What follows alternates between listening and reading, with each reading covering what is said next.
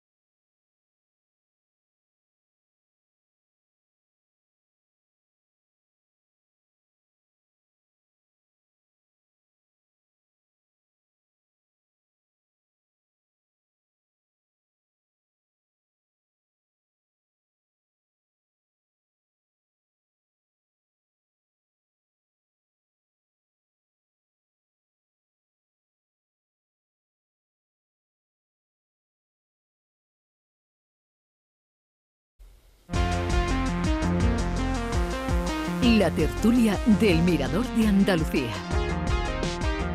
Canal Sur Radio.